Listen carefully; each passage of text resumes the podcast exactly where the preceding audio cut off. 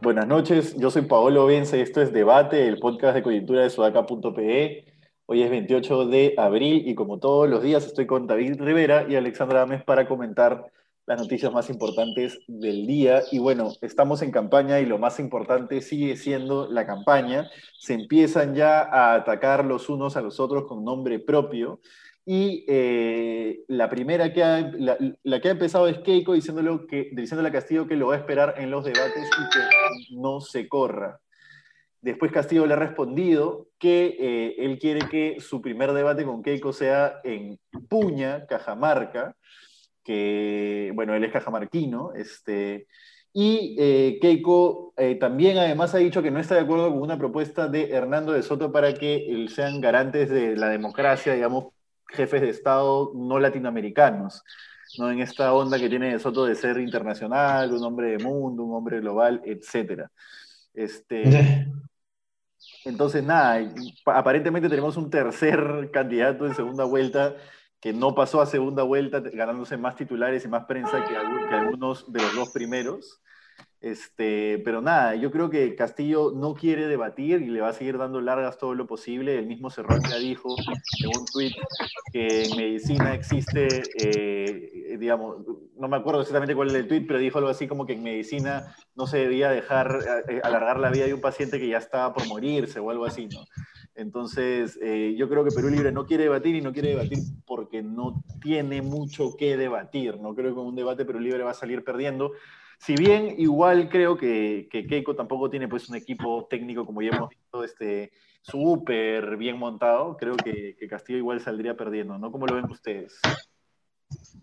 Sí, pero igual es un hecho. Dale, dale. Dale, allá.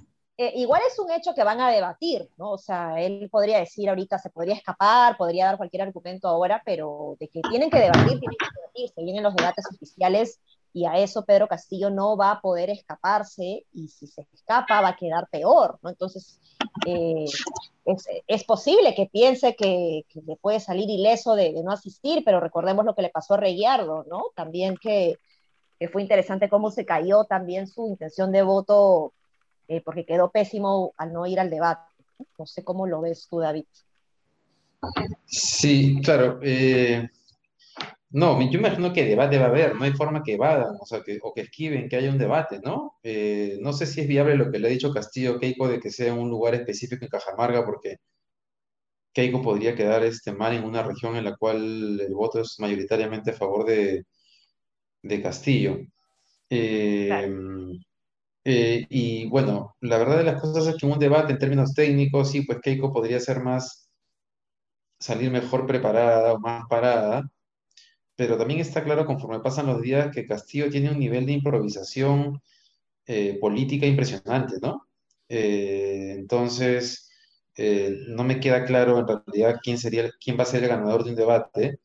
Si Castillo logra convocar técnicos en las siguientes semanas, que hasta ahora no puede, y no sabemos si va a poder, este, y él no llega con un discurso más articulado, puede perder algo de espacio, ¿no? Creo que la pregunta es sobre todo Creo que hay como un consenso en que algún tipo de espacio puede ser que pierda Castillo, pero digamos, todos nos hemos equivocado mucho en la primera vuelta, o de alguna manera, eh, pero no sabemos si es que le va a alcanzar a Keiko para darle la vuelta a la elección. Ahora, eh, Castillo tiene un nivel de improvisación política muy, muy grande en el sentido de que le ha respondido rápidamente, yo la espero en cualquier plaza del pueblo.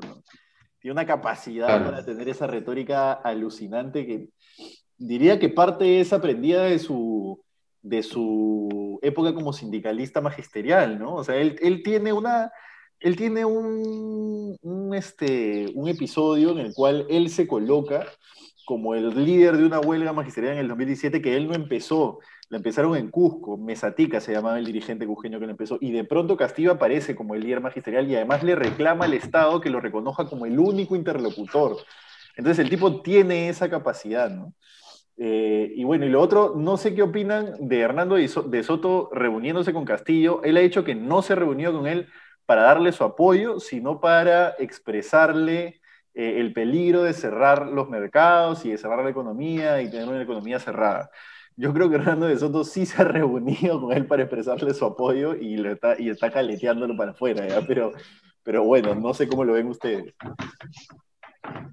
Eh, en realidad no veo tan malo, ¿no? Que un candidato, que un ex candidato presidencial se quiera juntar con otro porque finalmente después de la segunda vuelta es normal que, puedan existir estas alianzas. Es raro, evidentemente, que alguien que defienda la economía eh, social de mercado, digamos, se reúna con, alguien que, responda a diversos intereses, pero no son tan distintos, ¿no? En realidad no son tan distintos. Hernando Soto también tenía un discurso social.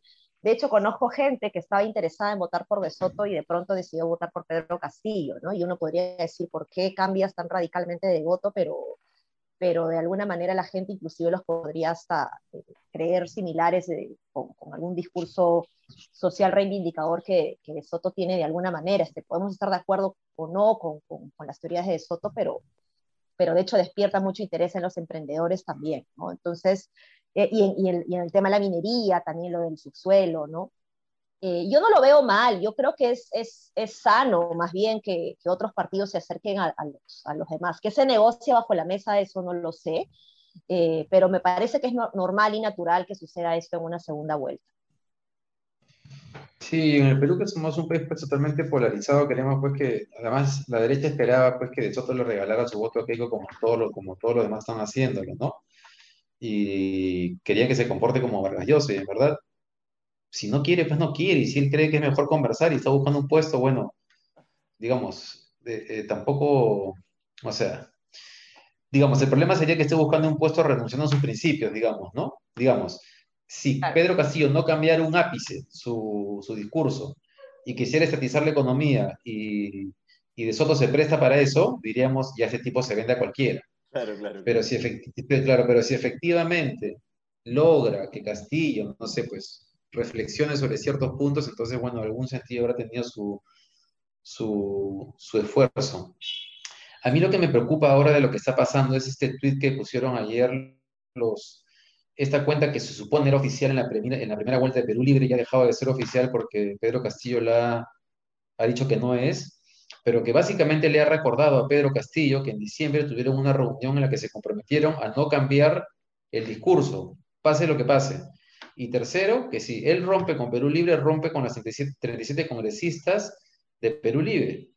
Entonces, creo que una pregunta que se abre y que, es, que va a ser interesante averiguar por los medios en los próximos días es si Pedro Castillo está en verdad en una encrucijada interna, eh, queriendo moderarse, pero no puede hacerlo porque tiene esta ala radical, o si en verdad está haciendo simplemente la finta.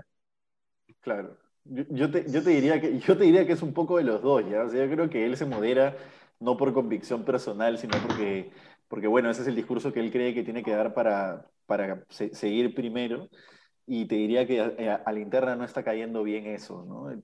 Pero yo creo que él sí lo va a saber manejar, no creo que sea o sea, creo que ahí está su habilidad precisamente, en saber manejar ese tipo de situaciones, ¿no? Esa es la habilidad de él que es eso, es como, como se viene diciendo, un sindicalista. Un sindicalista sabe hacer eso, sabe trabajar a sus bases, sabe poner este, puntos sobre la mesa y luego ir hacia atrás y mirar a sus bases y, convencerlas de que eso es lo correcto, o, viceversa, o recoger sus, sus puntos y aplicarlos. Entonces, creo que sí lo va a hacer eh, en, desmedro de que, de que crea que, puede bajar. Yo sí creo que estoy viendo que la campaña naturalmente va a tender a que Keiko suba y a que Castillo se estanque o baje un poquito. Vamos a ver si le alcanza. No sé, o sea, por más errores que cometa eh, Keiko, creo que igual va a subir y Castillo igual se va a estancar. Entonces vamos a ver hasta dónde le da Keiko para subir. Sí, yo creo que acá se va a poder eh, medir o, demostrar qué tan buen líder es Pedro Castillo. ¿no? solamente para convencer a los que todavía no han decidido su voto eh, o dar tranquilidad a los que lo están dudando y dijeron que sí están eh, eh, con la intención de votar por él, sino también qué tanto puede influir a la interna de Perú Libre dentro de sus militantes y qué tanto los puede convencer de que se necesita en este momento un discurso más moderado. Ahí es donde se demuestra realmente a, a los líderes y vamos a ver qué tanto puede controlar a los militantes. Creo que ya les gustó tener la cuenta de Twitter que tiene, ¿no? Porque no, era, no es una cuenta fake necesariamente, es una cuenta de sus militantes.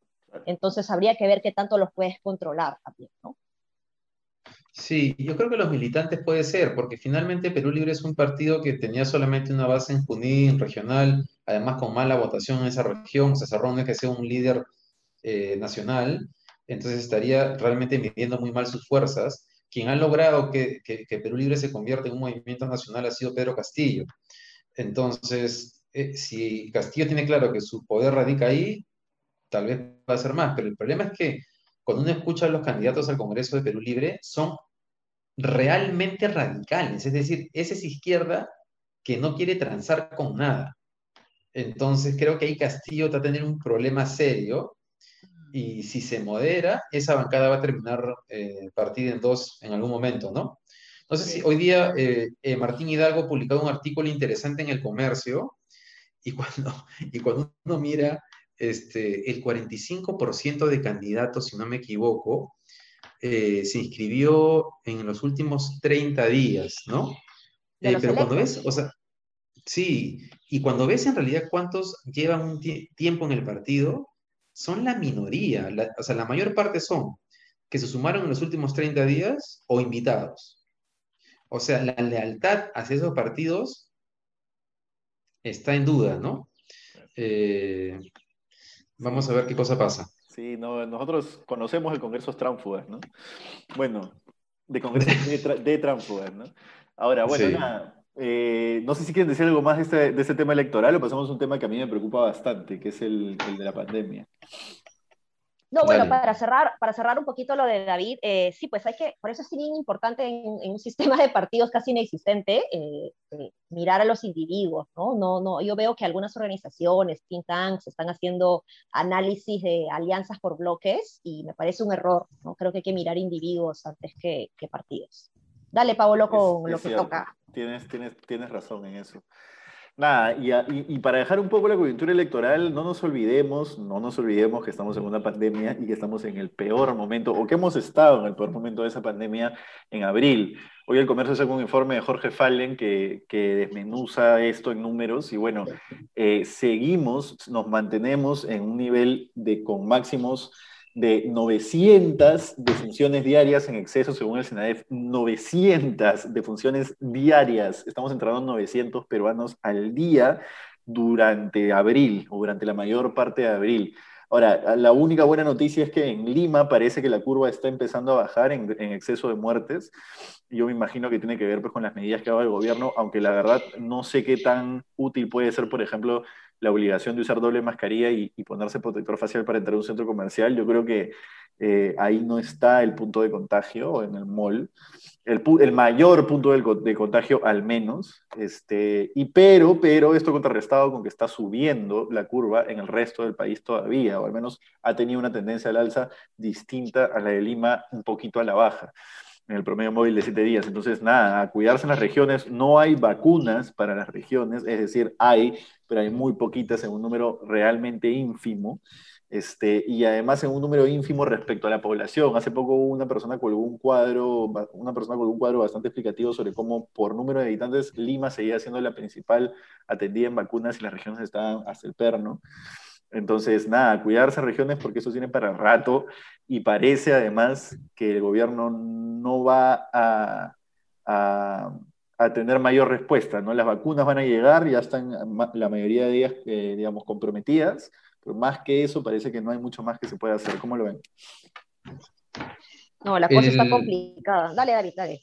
No, sí, la cosa está bien difícil. Ayer presentaron unos gráficos en televisión y parece que esta caída además tiene que, en Lima tiene que ver con las vacunas también, ¿no? Eh, porque la caída es más marcada en los mayores de 80, que es justamente la, población este, que, que ha sido vacunada. Hoy día me pasó una cosa increíble, fui a la bodega a comprar y viene una señora con la mascarilla totalmente abajo, no, no en la boca, con la nariz al aire, sino con la nariz y la boca descubierta, ¿no? Se acercó, le habló de la bodega, entonces así, entonces le digo, señora, por favor, su mascarilla. Y agarra y me dice, a mí ya me vacunaron, me dice. Entonces le digo, eh, claro, yo no sé si es que eh, ella piensa que ya, o sea, no sé si es un tema de información, creo que puede ser eso, pero le tuve que explicar que ella está protegida, pero que ella sigue contagiando, ¿no? Entonces su hijo que estaba al costado se quedó callado, pero eso me preocupa, que, que, que, porque eso ha pasado en otros países, no se comienza a vacunar y la gente cree que ya, no sé, que se acabó el problema, y el problema no se acabó para nada, entonces ahí falta una campaña de comunicación del gobierno, y el tema de la doble mascarilla y protector facial, Pablo, sí me parece que es importante, porque es verdad que los focos no están en los centros comerciales, pero, eh, pero en realidad es para casi para cualquier espacio cerrado, ¿no? Eh, ayer he entrado, ¿dónde he entrado ayer? No me acuerdo dónde he entrado que me han pedido mi doble mascarilla y protector facial. Este, yo creo que algo va a ayudar. Es verdad que no va a solucionar el problema, pero algo contendrá, pues, ¿no? Sí. Sí, sí, sí. Eh, justo iba a comentar eso, ¿no? Que ya se están viendo algunas primeras eh, impactos o en todo caso se está viendo la bajada de, casos para los mayores de 85 años y esto se le podría atribuir a, a la vacuna justamente en Lima, ¿no? Entonces es, sin lugar a dudas importante y lo que toca ahora es justamente eso, David, una campaña para decirle a los vacunados que se sigan cuidando, ¿no? Eh, y creo que acá Martín Vizcarra puede ser un gran ejemplo, ¿no? Que eh, se ha contagiado de, coronavirus pese a que eh, ha sido vacunado, ¿no? Em, lo otro es que, claro, se reduce, la gente puede saber de que lo que se, se elimina la, o se reduce las posibilidades de mortalidad, pero que igual te contagias pero aún así es, es, es, importante que te sigas protegiendo porque, como bien dices, David, contagias a los demás. Entonces, acá viene ya una segunda estrategia de campaña que debe ir en paralelo con, con no bajar la guardia y, y seguir con, con todos los, los, los, cuidados del caso, ¿no? También está el caso de Galarreta, que también ha, estado, ha salido contagiado y yo me pregunto, mira, normalmente, ¿no? No sé, seguramente ustedes también lo hacen, claro, mascarilla, pero también cuando llegamos a casa nos, nos, lavamos la mano con, con, jabón o nos ponemos alcohol gel, ¿no? Y en el caso de él, por ejemplo, que justo ha estado sin sus manecillas, no sé si estoy diciendo bien el nombre eh, de hierro porque es propenso al contagio, ha estado sin ellas y aún así se ha contagiado. Entonces eso significa que por los ojos también ha podido, es donde ha estado más expuesto él, ¿no? Entonces ahí es donde el protector facial justamente entra a, a jugar un rol bien importante. Es verdad, es, es, verdad que te da una capa extra de protección, ¿no? Eso no lo voy a negar, pero no sé si esa sea la política pública que necesita el país como respuesta a una situación calamitosa. Pero bueno, una cosa, una cosa buena no quita que se puedan hacer más, ¿no? O sea, claro, tienen razón cuando dicen que sí, pues, o sea, un poquito no implica, lo, lo perfecto es enemigo de lo bueno o algo así, ¿no? En este caso quizás no tan, no tan aplicada la, la, frase. Pero bueno, nada, a cuidarse en regiones, esto se va, va a seguir, al menos en regiones parece que va a seguir, estamos en un momento crítico. Y lo que último que quería comentar en el podcast es que se ha aprobado el levantamiento del secreto de comunicaciones de César Inostroza, del inefable César Inostroza, ¿no? Este, la Sala Penal Especial de la Corte Suprema confirmó la resolución que declara fundada la solicitud de levantamiento del secreto de comunicaciones del ex juez supremo César Inostroza, ¿no? Este, que bueno, ahí qué se va a encontrar, vaya usted a saber, ¿no? Vamos a ver si, si es que algo se filtra, sobre todo sobre Keiko, ¿no? Yo creo que eso sí puede, a ver, periodistas con contactos eh, judiciales podrían tener acceso a esas comunicaciones tranquilamente, y ahí podría haber contenido que pueda atacar la candidatura de Keiko Fujimori. De Pedro Castillo no lo creo, ¿no? Pero bueno, uno ya nunca sabe, pero bueno, al menos no han estado vinculados directamente, pero vamos a ver cómo eso se va a relacionar con las elecciones. Y más allá de las elecciones, igual creo que va a haber material, pero para hacer un libro, ¿no? En esas comunicaciones. Uy, sí, no, yo creo que Netflix va a tener que hacer una propuesta, va a tener que bajar sus, sus sus tasas para ganar más suscriptores, porque los peruanos vamos a estar bien entretenidos con los audios que, que van a salir, ¿no? Eh, hemos visto audios deplorables y seguramente hay muchos más terribles detrás y, y, bueno, pues listos para escuchar y, seguramente va a estar en la comidilla de, de, de, todos este, estos audios que seguramente se van a filtrar, ¿no? Que el Poder Judicial va a decir, nosotros no lo hemos hecho, pero seguramente se van a soltar por ahí. Ese, ese levantamiento del secreto de las comunicaciones de, de Inostroza debe ser de las cosas más relevantes que han pasado en términos de justicia en los últimos años porque, o sea, Inostroza lo deben haber llamado todos los políticos con problemas eh, de corrupción, de, o sea, con la justicia en general en los últimos años. Entonces, pucha, ahí va a salir absolutamente todo, ¿no? Eh, seguramente se va a filtrar a los medios, pero para las, creo que eh, en términos de los, de los casos que está siguiendo el caso Lavajato, todos los casos que hay en marcha, esa información puede ser bastante importante. A Keiko no sé si la va a tocar, porque cuando queda un mes y medio de campaña, imagino que entra en ejecución rápido, ¿no? No sé Telefónica cuánto tiempo se demora en responder ese tipo de cosas, pero habría que ver si es que algo de eso termina perjudicando a Keiko. Bueno, habría, habría que ver si es que, si es que, claro, si es que esto se va a filtrar justo antes de la, de la segunda vuelta, ¿no? como les digo, creo que se van a cortar las distancias y esto podría jugar cierto papel. Pero nada, no sé si les queda por decir algo más. No, bueno, solamente que no sé si han visto la noticia que en Nueva Zelanda ya no hay eh, mascarillas. Eso es algo que nos, no, es desde la semana pasada, me parece. Ya no se están usando. Uy, ya no se igual, están fue usando, igual fue en Israel la semana pasada, creo. Qué envidia. Acá tenemos, acá tenemos para rato. Sí, sí, sí, sí, bueno, en fin. Acá estamos aumentando a dos mascarillas, allá están dejando de usar mascarillas, increíble, ¿no? Sí, pues. Pero bueno, nada, cuidarse, comenten, compartan este podcast, críticas, este, comentarios, lo que ustedes deseen. Acá somos bastante democráticos, así que nada, nos vemos mañana y nada, buenas noches. Chao, chao. Listo, nos vemos, chao. Thank you.